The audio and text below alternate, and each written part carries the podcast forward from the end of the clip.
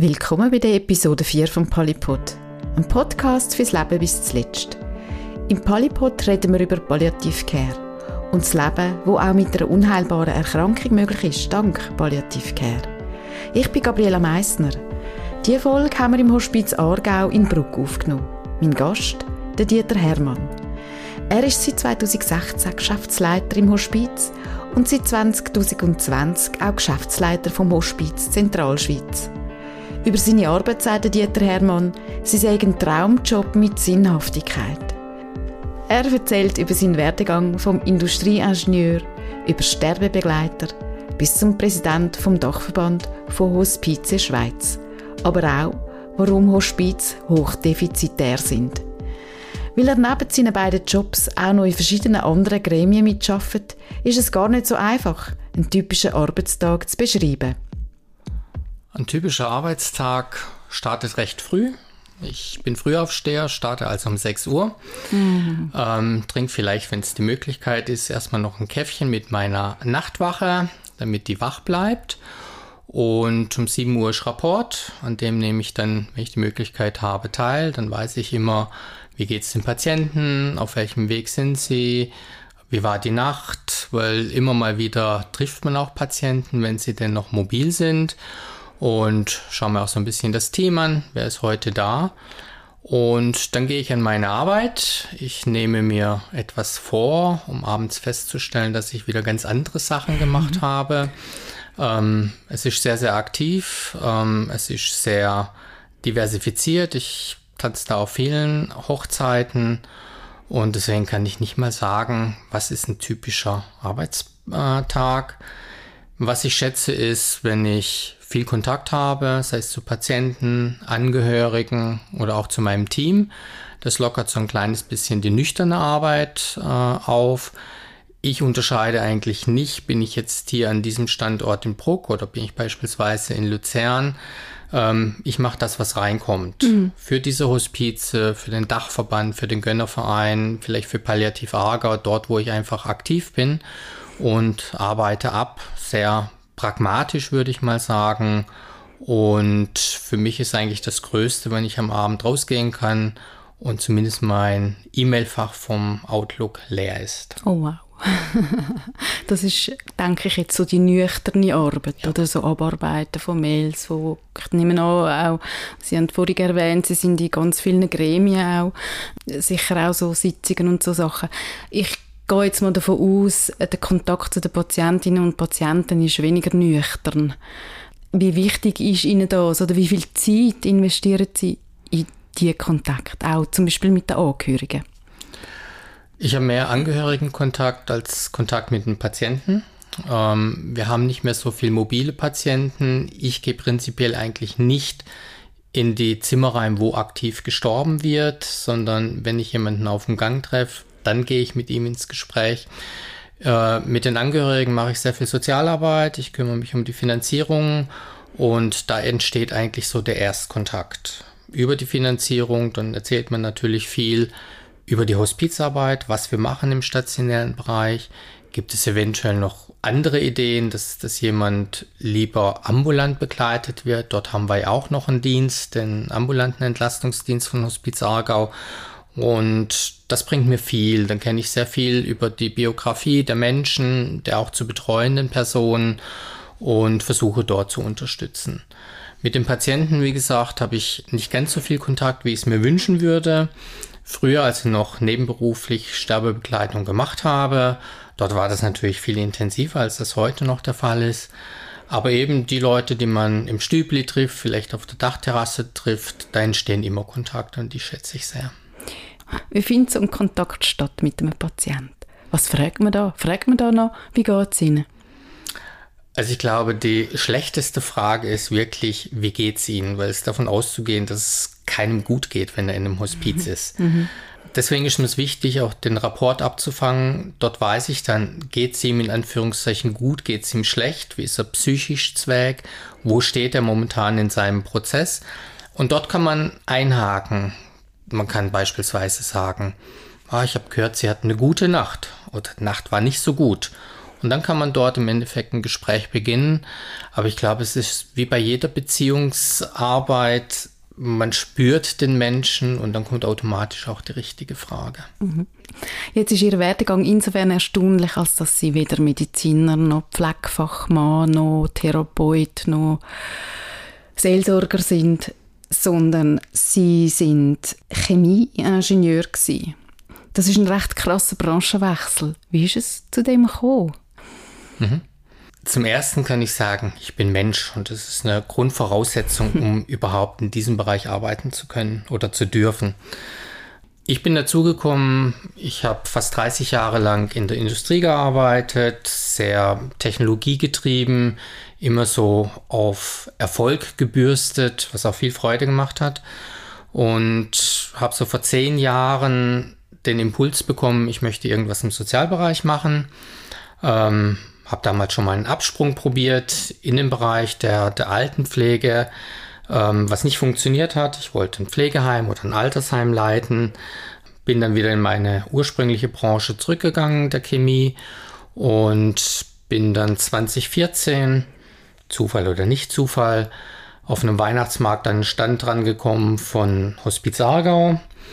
Ja, und nachdem ich das gegoogelt habe und die sich auch mit ja, vermeintlich alten Menschen beschäftigen. Es ging ums Thema Sterben, Tod, Trauer. Äh, Habe ich gedacht, ich bewerbe mich dort und mache das so nebenberuflich als Freiwilliger. Und seitdem bin ich eigentlich dabei. Mhm. Bin auf die Station gekommen. Ich wollte zuerst im ambulanten Bereich arbeiten, weil ich mir das sehr einfach vorgestellt habe, neben dem Arbeiten mal so eine Nacht irgendwo bei sterbenden Menschen zu sein. Das habe ich einmal gemacht um dann festzustellen, dass der Körper doch seinen Schlaf braucht. Und bin dann irgendwo im stationären Bereich primär hängen geblieben. Dort habe ich ein Praktikum gemacht. Und dort sind die Schichten als Freiwilliger planbar. Man mhm. trägt sich in Pläne ein, Frühschicht, Mittelschicht, Spätschicht. Und dann weiß ich, dort ist irgendwo ein Zeitfenster, dort bin ich im Hospiz und dann kann ich wieder nach Hause gehen. Das mhm. ist im ambulanten Setting nicht so. Dort kriegt man kurzfristig einen Anruf und da heißt es, kannst du heute Nacht dort und mhm. dorthin fahren. Mhm. Und deswegen bin ich eigentlich primär im Rahmen der freiwilligen Arbeit stationär unterwegs gewesen. Mhm. Was haben Sie gemacht? Wie hat sich die Arbeit äh, gezeigt?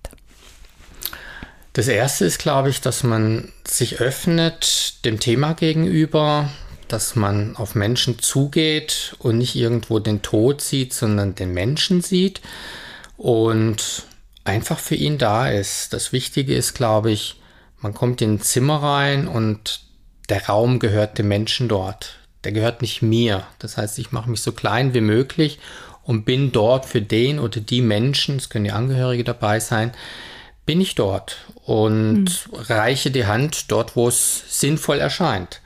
Das kann sein, ich setze mich bloß dazu und halte aus, damit der Mensch irgendwo spürt, da ist noch jemand.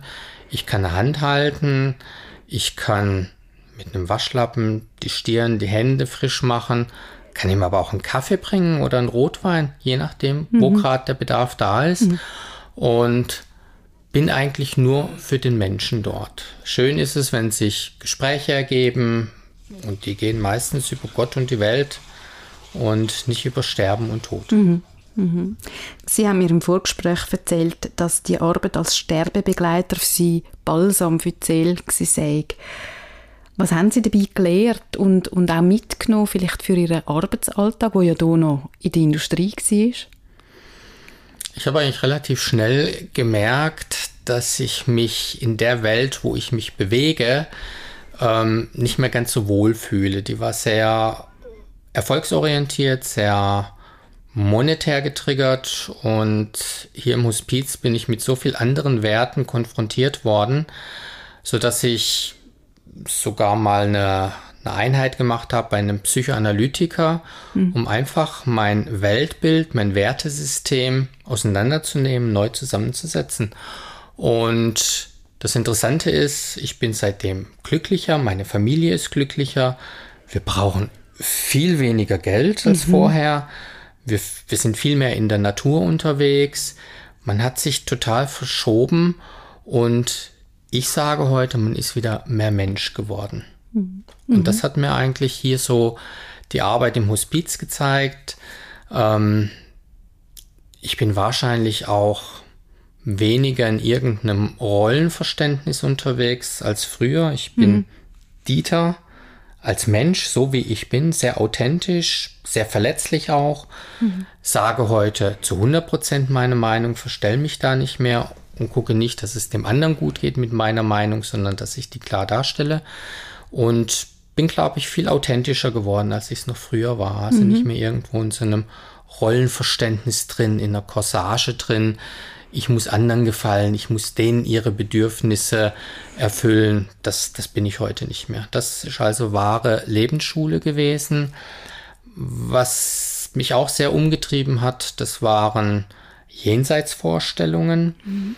Weil ich denke, jeder Mensch, nein, ich weiß, jeder Mensch ist spirituell und jeder Mensch darf seine eigene Spiritualität haben. Und das sind Weltbilder, die wir uns selber zusammenstellen können, weil niemand sagt mir, was richtig und was falsch ist.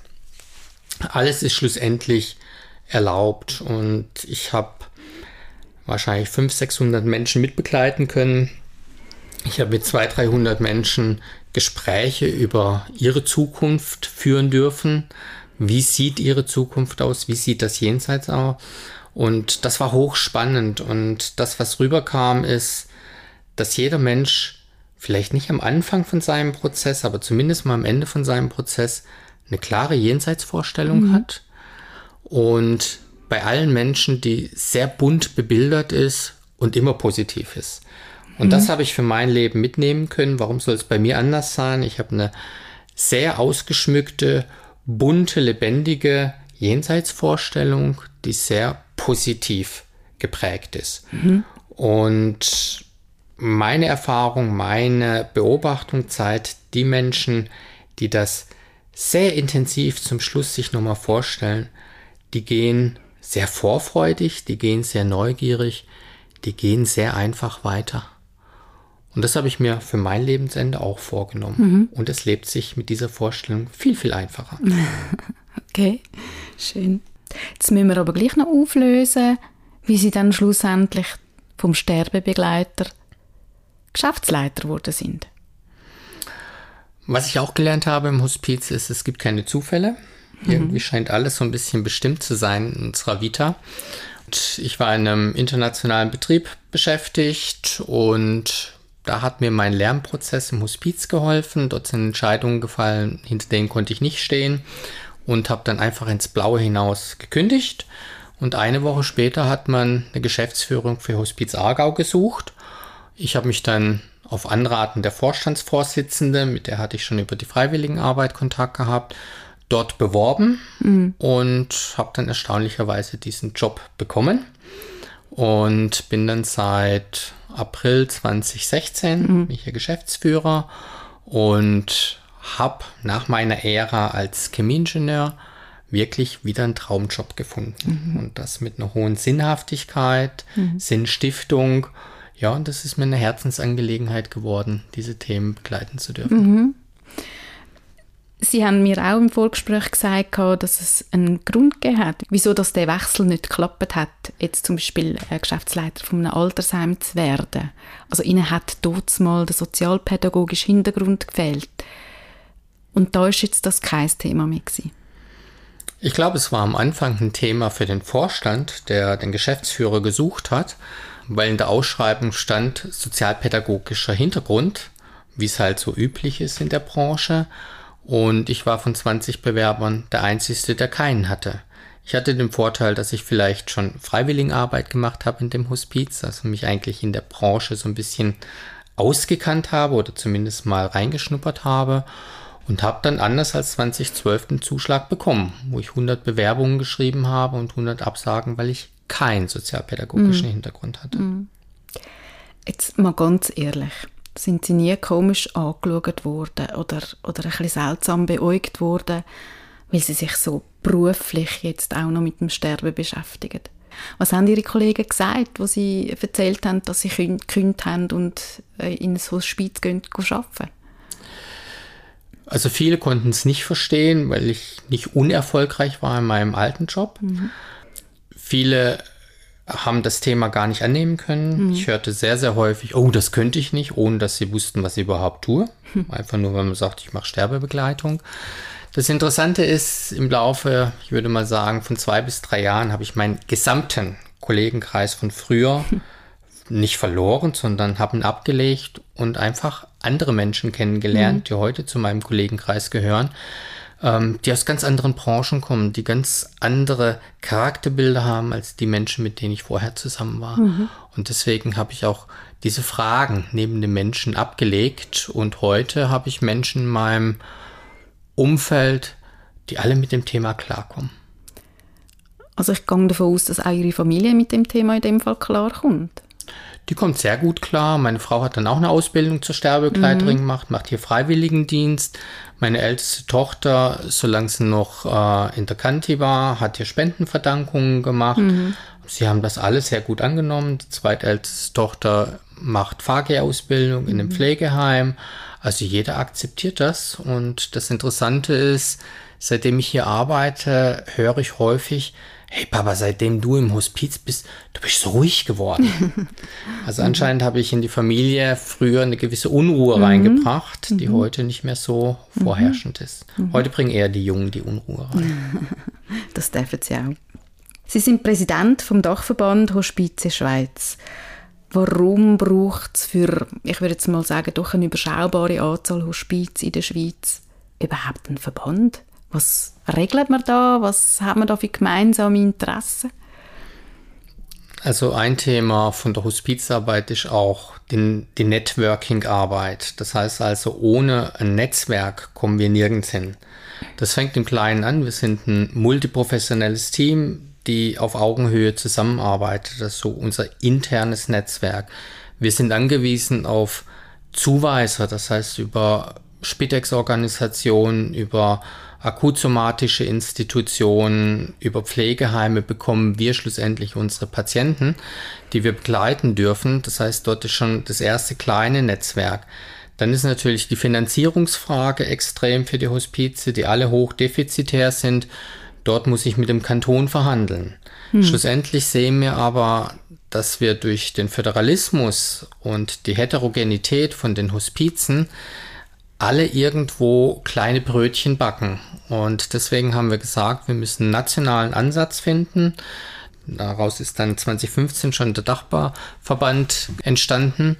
Und seitdem arbeiten wir eigentlich auf nationaler Ebene primär eigentlich um Finanzierungsformen, mhm. aber auch um Anerkennung der Hospizleistungen. Mhm. Das große Problem bei uns in der Gesellschaft ist oder in der Gesundheitsversorgung ist, dass wir auf der einen Seite die Akutsomatik haben, da gehören Spitäler rein, Psychiatrien, Entwöhnungskliniken und so weiter. Und auf der anderen Seite haben wir die Langzeitpflege.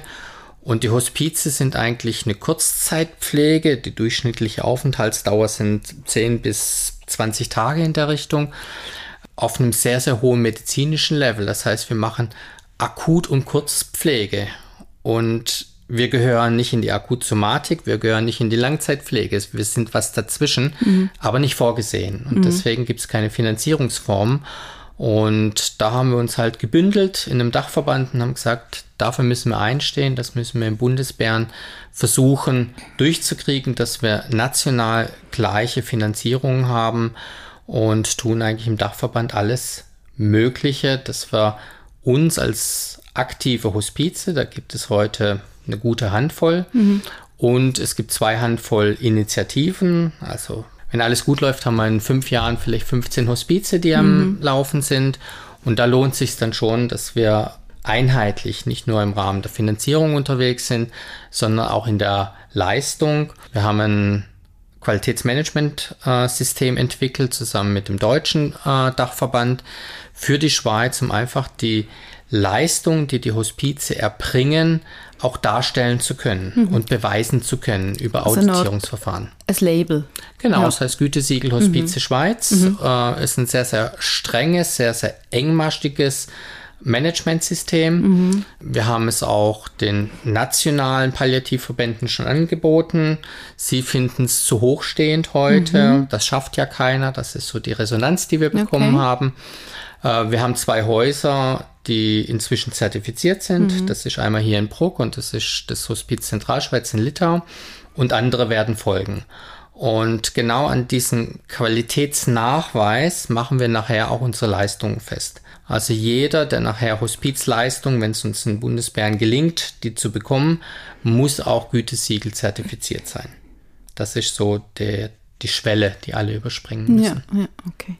Sie sind auch Gründungsmitglied und Vizepräsident vom Gönnerverein Hospize Schweiz. Da tönen ja schon so ein bisschen die Finanzierungsschwierigkeiten an. Ich glaube auch das Hospiz hier in Bruck braucht Spenden. Warum ist das so? Also das muss man vom Gönnerverein her auseinandernehmen. Die mhm. Finanzierung ist ein Thema für die Hospize, die, wie ich schon sagte, alles so defizitär sind, mhm. also auf Spenden angewiesen mhm. sind. Wir müssen 40 bis 50 Prozent, je nach Hospiz, müssen wir fundraisen. Das sind dann für zehn Zimmer, sind das Summen zwischen 700.000 bis eine Million mhm. pro Jahr. Mhm. Äh, das ist die Defizitdecke, die wir haben. Und auf der anderen Seite haben wir den Gönnerverein, der zielt aber nachher auf die Patienten ab. Mhm. So, meine Vision ist immer noch, ähm, dass für jeden Patienten oder für jeden Menschen der Hospizaufenthalt kostenfrei ist. Ja. Es gibt Länder, wie jetzt beispielsweise in Deutschland, dort ist es über die Krankenkasse geregelt. Mhm. In Dänemark ist es ein Grundgesetz. Dort hat jeder Mensch Anrecht final auf einen Hospizplatz. Und das wünsche ich mir für die Schweiz auch. Mhm. Und daraus ist eigentlich der Gönnerverein mhm. äh, entstanden, wo wir den Gönnern 50 Franken kostet eine Gönnerschaft pro Jahr, die ersten 10.000 Franken für einen Hospizaufenthalt entschädigen, mhm. sodass er also selber eigentlich keine Kosten mhm. hat, wenn die Zeit moderat läuft. Für 10.000 kann er ungefähr anderthalb Monate in einem Hospiz sein.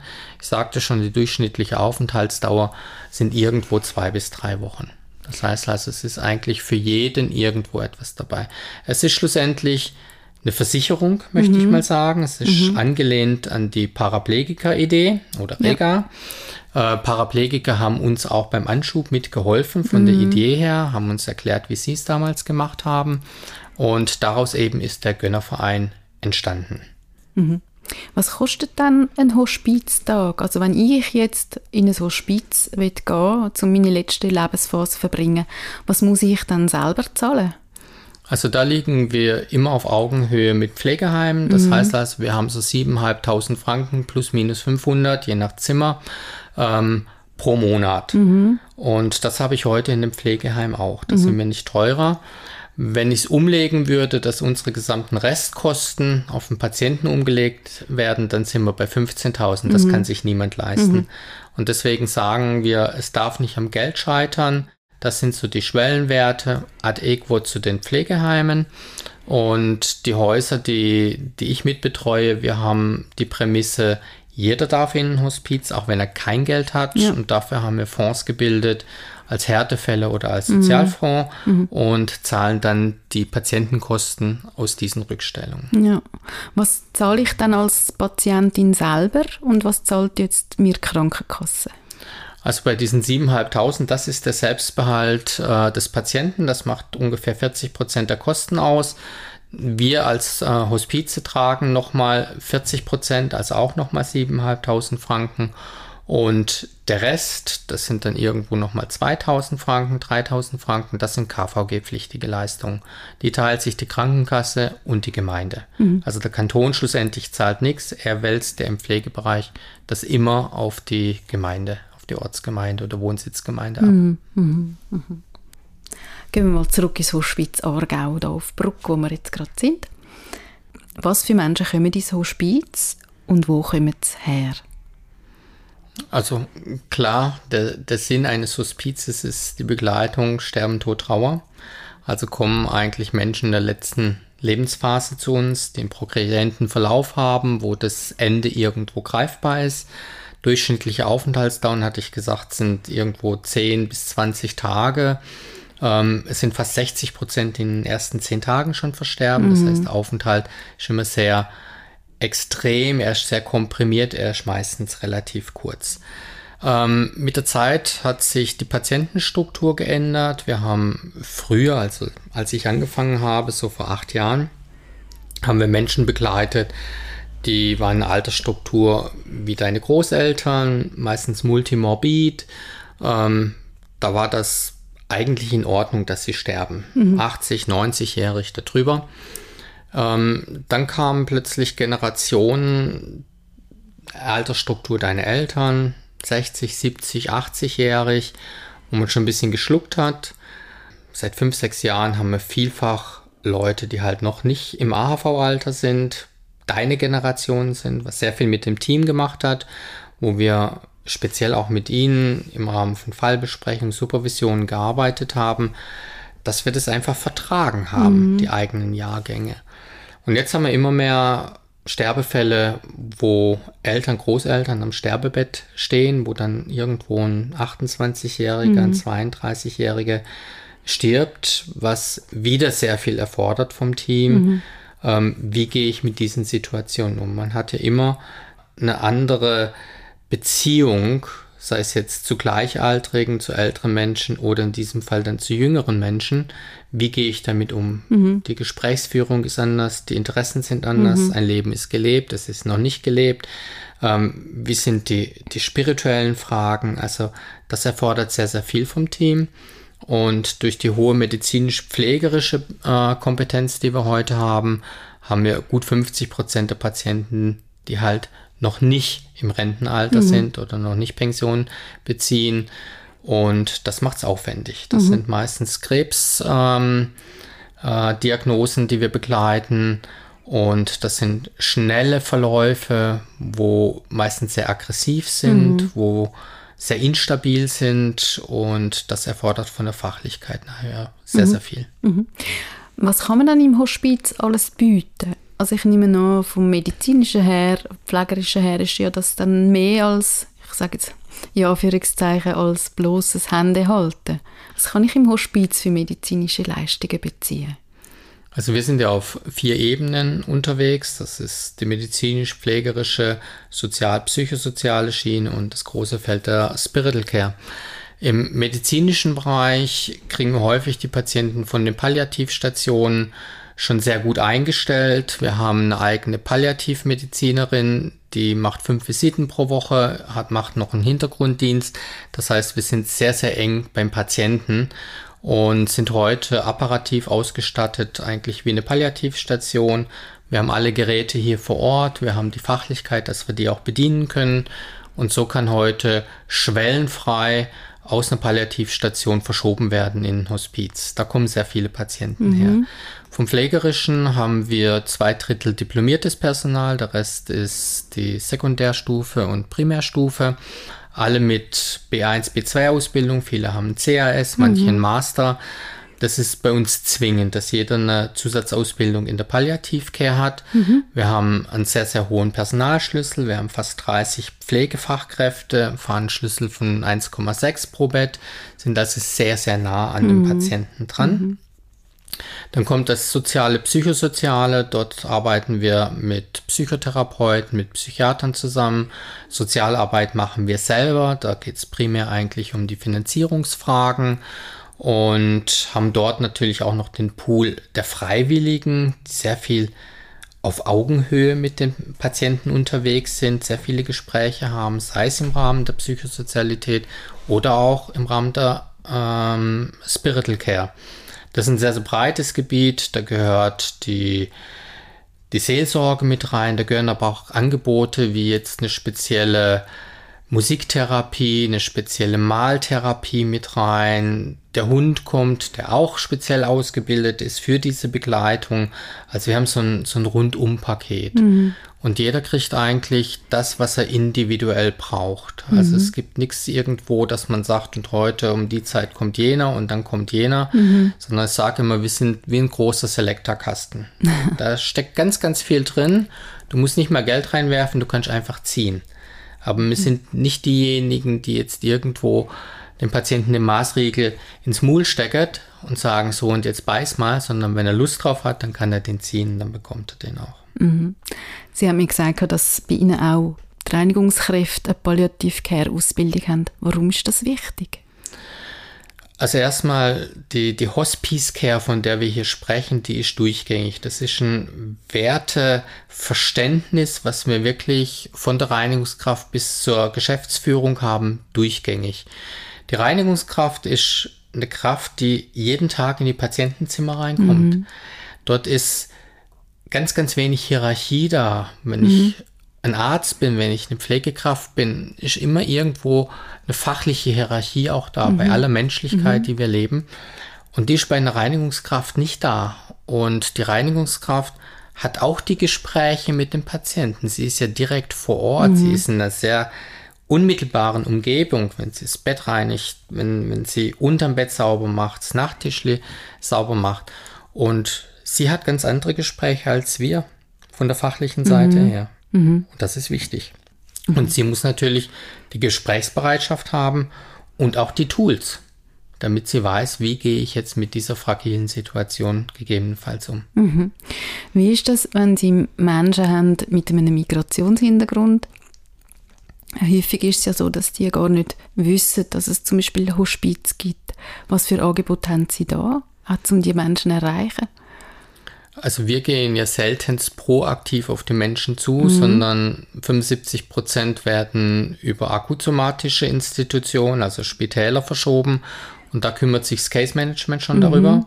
Da haben wir dann nicht den Einfluss, ist es ein Schweizer, ein Deutscher oder irgendjemand aus anderen Kulturkreisen, mhm. sondern für uns zählt der Mensch und sein, seine Bedürfnisse, also in dem Fall die Krankheit und dann seine End-of-Life-Situation.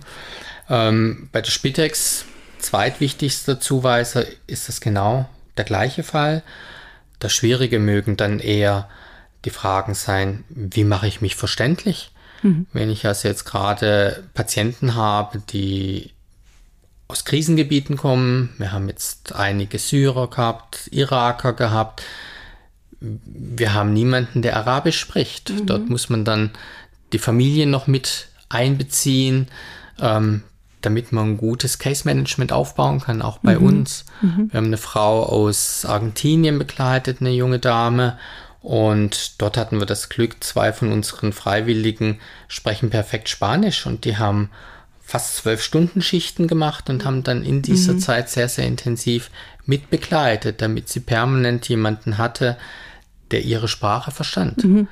Und das gehört für uns eigentlich so zu dieser interkulturellen Kompetenz, auch dass wir akzeptieren, wie es abläuft in einem Zimmer. Mhm. Wir hatten Patienten aus Äthiopien da gehabt und für ihn war es final ganz, ganz wichtig, dass er erdnah stirbt. Er wollte mhm. also nicht ins Bett. Mhm. Und das Maximale, was wir machen konnten, ist, dass, dass er auf einer Matratze lag und nicht direkt auf dem Boden war für die Pflege eine extreme Herausforderung. Der hat mhm. sicherlich so 115, 120 Kilo gehabt und dann im Knien ähm, den Menschen zu pflegen. Mhm. Aber auch das haben wir gemacht. Mhm. Wir haben auch die anderen, die Besuchenden darauf vorbereitet. Nicht, dass die denken, boah, da liegt einer am Boden, niemand kümmert sich drum. Also die wussten dann auch dementsprechend Bescheid, warum das so ist. Mhm. Und so gehen wir dann wirklich auf jede Individualität ein. Wie ist das, wenn jemand im Hospiz verstirbt? Wie läuft das ab? Was machen Sie als, als Hospiz? Also erstmal sieht man zu, wenn man, wenn man den Patienten kennt und der vielleicht den Wunsch hat, dass jemand dabei ist, dass dann schlussendlich wirklich auch jemand von uns dabei ist, respektive von der Familie. Meistens möchte auch die Familie, dass, dass nochmal eine Fachperson mit dabei ist. Mhm. Wenn dann verstorben ist, es ist im Vorfeld schon über Assessments abgesprochen, was ein Patient anzuziehen möchte. Bei Männern Rasur, bei Frauen Schminken. Wir haben Personal, was über einen Bestatter speziell ausgebildet wurde im Bereich der Schminktechnik, haben auch dementsprechend die Bestatter-Schminksets hier, mhm. können also auch Wunden zumachen, sodass es dann auch optisch ansprechend aussieht, final.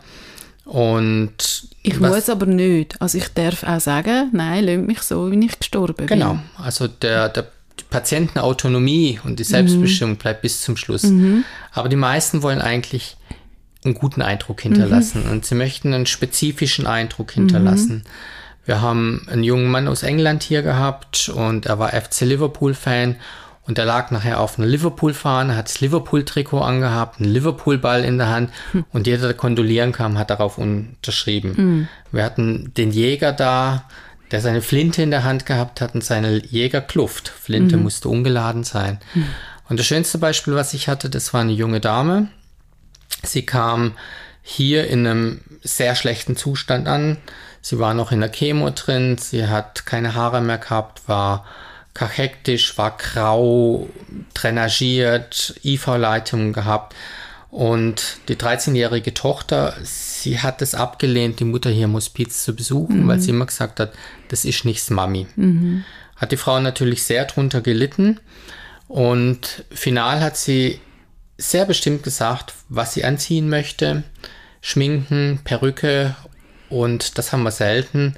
Sie wollte dann noch eine Pediküre und eine Maniküre mhm. haben, speziellen Nagellack. Mhm. Und das haben wir alles erfüllt. Sie lag dann in einem äh, roten Abendkleid auf dem Bett und du hast gesagt, das ist Cinderella, die jetzt irgendwie zum mhm. Tanzen geht. Das ist unglaublich. Mhm. Und dann haben wir alle Hebel in Bewegung gesetzt, dass die Tochter, die haben wir extern über eine spezielle Trauerbegleiterin, haben wir sie in dem Prozess noch begleitet von Hospiz Aargau und haben gesagt, du musst jetzt nochmal zum Mami und Abschied nehmen. Und widerwillig ist sie gekommen und ich weiß noch wie heute, die Tür geht auf und du hörst nur, das Mami. Und der Todesfall ist jetzt sicherlich schon drei Jahre her. Ich sehe mhm. sie ab und zu hier im Ort und jedes mhm. Mal kommt sie angerannt und sagt, Hermann, Hermann, wissen Sie noch, wie schön das Mami ausgesehen oh, hat? Mhm. Und das ist bleibend bei ihr. Und mhm. deswegen, der Spruch hat so viel Sinn, dass der letzte Eindruck genauso wichtig mhm. ist wie der erste Eindruck. Mhm. Sie sind beide sehr, sehr mhm. prägend. Mhm. Und sie hat jetzt einfach dieses Geschenk des schönen Antlitzes mitgenommen. Und ja. das hat ihr sehr viel Kraft und Trost ja, gegeben. Ja. Wie lange sind dann die Verstorbenen noch da? Also Sie können drei Tage in der Regel das Zimmer noch benutzen. Aus spirituellen Gründen stellen wir das auch so lange zur Verfügung, mhm. einfach, dass sich Energien neutralisiert haben. Mhm. Äh, es gibt Familien, die machen Totenwache, die sind rund um die Uhr die drei Tage dann noch mhm. da. Und nach den drei Tagen kommt der Bestatter. Ähm, je nachdem, wie sich das Zimmer anfühlt, tun man rausräuchern oder nicht. Und dann wird es ab dem vierten Tag wieder belegt, mhm. wenn möglich. Mhm. Ja, das wäre vielleicht auch noch eine Frage, die wichtig wäre. Wie, wie ist die Belegung? Sind sie immer voll? Das ist sehr, sehr schwankend. Ich sage immer, gestorben wird nicht nach Plan. Mhm. Wir haben Phasen wie jetzt gerade, wo wir viel Todesfälle auch wieder haben, aber sofort eine Neubelegung mhm. haben, könnte ich zwei Hospize voll machen. Mhm. Wir haben im April und im Juni haben wir Phasen gehabt, da hatten wir bloß fünf, sechs Betten voll von den zehn. Und das ist dann schon kritische Masse, weil jedes Bett kostet irgendwo 650 Franken. Und wenn es nicht belegt ist, erhöht das natürlich dementsprechend das Defizit. Das ist eh eine Sache, wo man als betriebswirtschaftlich orientierter Mensch am Anfang viel Selbstkompetenz aufbauen muss, wenn man weiß, man macht eine gute Arbeit, aber am Abend habe ich weniger Geld, trotz dass ich ja. voll belegt bin. Dann mhm. fehlt mir am Abend Geld und ich weiß, ich habe eigentlich klasse Leistung gemacht. Und das irgendwo psychisch auch wegzustecken, dazu gehört erstmal was. Das psychisch wegstecken, das haben Sie ja vorhin schon so ein bisschen angetönt, auch bei allen Berufsgruppen, die da tätig sind. Was machen Sie konkret? Ähm, wie federn Sie das ab? So als Außenstehender hört man immer, oh, Sterben, Tod, Trauer, das, das ist so belastend, das mhm. könnte ich nicht. Wenn man mitbegleiten konnte und eigentlich merkt, wie schön häufig so, so Prozesse sind, ähm, wie privilegiert man ist, dass man daran teilnehmen kann, an dieser Ehrlichkeit, an der Authentizität, dann nimmt das schon sehr, sehr viel Belastung. Ähm, wir bieten von uns aus, bieten wir Abschiedsrituale an, wir machen Supervision, wir machen Fallbesprechungen. Das sind eigentlich so die Gefäße, die wir als Hospiz anbieten für unsere Mitarbeitende. Aber die meisten haben einfache Rituale. Die einen gehen meditieren, die anderen mit dem Hund in den Wald. Und dann wird auch viel untereinander gesprochen. Also mhm. die Aufarbeitung von schwierigen Situationen findet eigentlich schon statt, während der Patient noch da ja. ist. Sie haben es vorhin auch angesprochen und Sie haben ja auch so angefangen. Freiwilligenarbeit ist ein wichtiger Teil da. Ich glaube, Sie haben 60 Freiwillige, die hier arbeiten. Wie können Sie die Leute rekrutieren? Also wir haben inzwischen 65. Wir selektieren Aha. auch sehr genau, weil wir mhm. deutlich mehr Anfragen haben, als wir schlussendlich auch Personen unterbringen können. Viele Personen suchen eigentlich irgendwo etwas Sinnstiftendes. Die jüngeren Leute, die, die wir letzte Zeit dazu bekommen haben, sind irgendwo so ein kleines bisschen in, ja, fachlich eingeschränkten Berufen unterwegs. Ein KV oder irgendwo monotone Arbeit. Jeden Tag das Gleiche. Und die suchen irgendwo etwas Sinnstiftendes, haben natürlich die Ausbildung nicht irgendwo im Sozialbereich und kommen dann auf verschiedenste Wege darauf, ich könnte ja mal dort anfragen. Und so haben wir, ich würde mal sagen, die letzten 50 Prozent an äh, Freiwilligen bekommen, die noch nicht im Pensionsalter sind, sondern das sind mhm. Menschen, die berufstätig sind, mhm. sind sogar Studenten mit darunter, die einfach etwas suchen, wo ich es mit Menschen zu tun habe, wo ich es mit dem Leben zu tun habe. Und wir sagen ja auch, wir begleiten den letzten Lebensabschnitt, nicht den Sterbeprozess. Mhm. Das ist so viel Leben in einem Hospiz. Das mhm. kann man von außen sich gar nicht vorstellen. Und das schätzen die Menschen, diese Ehrlichkeit, dieses nahe, mhm. dieses intensive Leben. Wir haben viele, die hier mitbegleitet haben, wo ein Elternteil, Großelternteil oder bekannte Freunde gestorben sind, die einfach gesehen haben, hey, das wäre vielleicht was für mich, die dann eine Trauerphase durchlaufen haben, mhm. gesagt haben, und jetzt bin ich parat, jetzt mag ich das. Also wir haben in dem Bereich keine Nachwuchssorgen. Mhm. Also wir haben auch im personellen Bereich keine Nachwuchssorgen. Nicht? Also Sie Nein. merken den Fachkräftemangel nicht? Nein, überhaupt nicht. Also wir, wir substituieren eigentlich nur dann, wenn jemand in Pension geht mhm. und haben dadurch so gut wie keine Personalfluktuationen und rüsten eigentlich immer von hinten auf. Das heißt, die Älteren kippen dann weg, wenn sie, mhm. ja, meistens machen sie was länger, 66, 67 mhm. sind, dann hören sie dann auf und dann tun wir wieder mit jüngerem Personal nachschieben. Und wir haben jetzt wieder so eine Phase, wo wir drei Stellen neu ausgeschrieben haben, weil drei in Pension gehen dieses Jahr. Und für diese drei Stellen habe ich über 100 Bewerbungen bekommen. Mhm. Also das ist kein Problem, okay. wenn man, glaube ich, ein artgerechten, artgerechtes Umfeld schafft. Mhm. Ähm, die Menschen, die hierher kommen, die kommen häufig aus der Akutsomatik oder von anderen Pflegeheimen. Und nach dem Schnuppern sagen die, es steht für mich außer Frage, dass ich hier arbeiten möchte. Ich habe plötzlich Zeit für die Menschen. Mhm. Das ist eigentlich so das, das Erste und fast das Einzigste, was wir immer hören. Da fragt keiner nach dem Lohn, mhm. sondern sie fragen alle, habt ihr immer so viel Zeit für die Menschen? Mhm. Und ich glaube, das ist so das Faustpfand, was wir haben, zu mhm. sagen, hey, Hospizbegleitung, das größte Geschenk ist Zeit, was wir haben. Und das geben wir. Und da mhm. reduzieren wir auch nicht gibt es auch Menschen, die wieder aus dem Hospiz rauskommen? Es ist zwar nicht an der Tagesordnung, aber es sind vielleicht so 5% der Menschen, die wieder mhm. weiterziehen. Und zwar hier im irdischen weiterziehen, nach Hause gehen oder in Pflegeheim. Häufig kommen Menschen aus einer sehr angespannten häuslichen Situation, wo sie selber angespannt sind und das pflegende Umfeld sehr angespannt ist. Mhm. Und dann geht es zu Hause nicht mehr. Es ist alles irgendwo so End of Energy. Und dann kommen sie in Hospiz und plötzlich können sie Verantwortung abgeben. Sie können Belastung abgeben. Und das merkt der Patient. Und er kommt selber zur Ruhe. Und wenn er einfach im Prozess noch nicht so weit ist, dann stabilisiert er sich. Und das beobachten wir halt eine Weile und nach vier, fünf Wochen macht man sich dann Gedanken, ist er stabil, wäre eine Alternative an der Woge geben, mhm. weil wir sind kein exklusives Pflegeheim, unser Thema ist End of Life mhm. und dann tun wir im Rahmen der Sozialarbeit eine Alternative erarbeiten mit der Familie. Mhm. Aber es gibt schon auch, dass jemand mehrere Monate da ist. Also wir haben sogar Aufenthalte gehabt, die mehrere Jahre da waren. Aha. Auch sowas gibt es. Mhm. Der Sterbeprozess braucht einfach seine Zeit. Und deswegen der Aufenthalt in einem Hospiz ist unbegrenzt mhm. und es dauert so lange, wie es dauert. Mhm. Und wenn einfach jemand einen sehr schleppenden Verlauf hat, dann, dann dauert es halt seine Zeit. Und wenn das dann zwei Jahre sind, aktuell haben wir eine Patientin, die schon so lange da ist, die sich sehnlichst wünscht, dass sie sterben kann, mhm. aber es funktioniert einfach nicht. Ähm, ich erinnere mich sehr gut, vor zwei Jahren, im August ist sie gekommen. Da musste ich nach zwei Wochen zu ihr antraben. Da hieß es, die Frau so und so, sie möchte sich bei dir beschweren. Ich war mir keiner Schuld bewusst. Geh zu ihr. Sie ist bis heute sehr adäquat, ist schon 96 Jahre alt. Und habe gesagt, ja, Frau W., ähm, ich habe gehört, irgendwas ist nicht gut.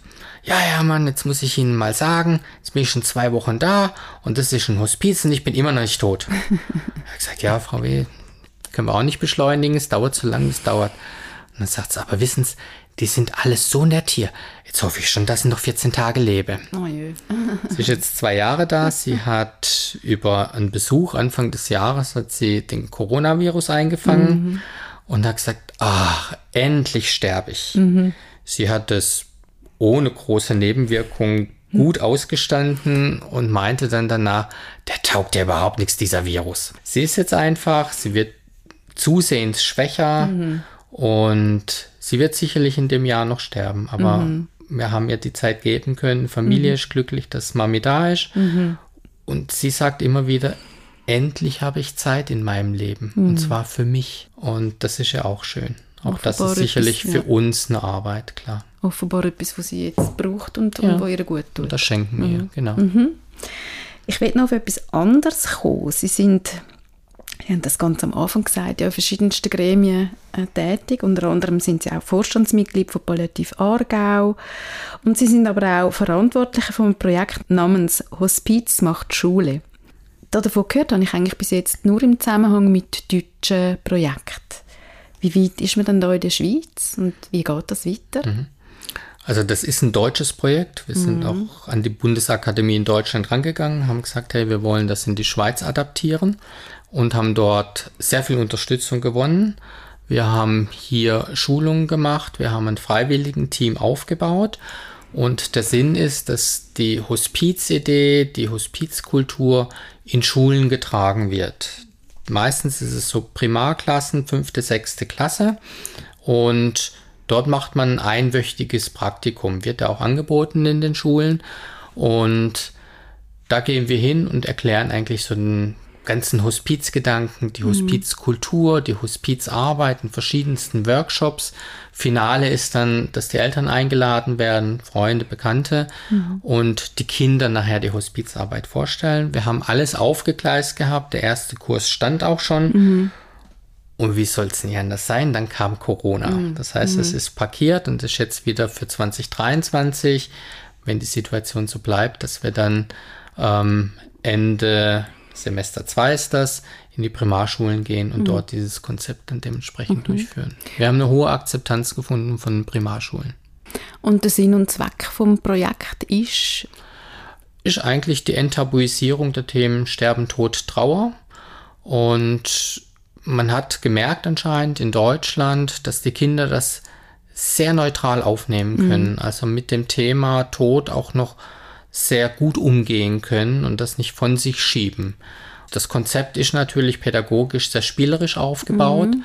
Und sie setzen eigentlich wie so ein Keim in die Familie, mhm. dass es dort auch weiter diskutiert mhm. wird. Das ist so Sinn und Zweck des ganzen Themas. Mhm. In Ihrem früheren Berufsalltag haben Sie ja bei der Sterbebegleitung eine sinnstiftende Beschäftigung und eben Ihr Balsam für die Seele bekommen. Wo finden Sie ihn heute? Was machen Sie heute, zum ruhig werden, zum sich regenerieren für Ihre Arbeit?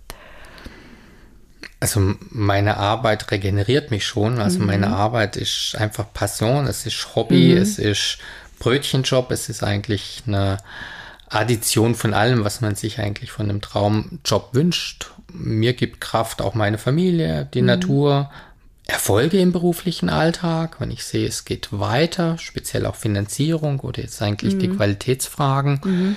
Und das begleitet mich. Und damit ich nicht zu sehr palliativ werde, habe ich noch einen kleinen Job angenommen in einem Verwaltungsrat vom Effinger Hort. Die beschäftigen sich mit suchtkranken Menschen. Mhm. Dort bin ich aber inzwischen auch wieder im Thema Alter angekommen und dort wird ein spezielles gerontopsychiatrisches Angebot aufgebaut mhm. ähm, für Menschen im Alter mit Suchtkrankheiten, wo wir nachher eine Tagesstruktur mit kontrollierter Abgabe mhm. aufbauen wollen. Das mhm. auch im Kanton Aargau. Und das lenkt mich so ein kleines bisschen ab von der reinen Palliativcare. Okay, gut. Dann bedanke ich mich ganz herzlich fürs Gespräch und den Empfang da in Ihrem Hospiz. Es hat mir gezeigt, dass das Hospiz einfach per se nicht ein trauriger Ort ist. Ja, vielen Dank, dass Sie der Einladung gefolgt sind und ich freue mich auf mehr. Mm, gern. Das war es für das Mal vom Palipod. Ein Podcast fürs Leben bis zuletzt. Danke fürs Zuhören und das Interesse am Thema Palliativcare. Schreiben Sie mir, was Sie für Fragen oder Themenvorschläge haben. Zu erreichen bin ich über die Facebook- oder die Instagram-Seite vom Polypod oder auch per Mail unter info at wort- und textwerkstatt.ch. Bis gleich wieder und leben Sie gut, weil das Leben geht bis zum letzten Schnuff.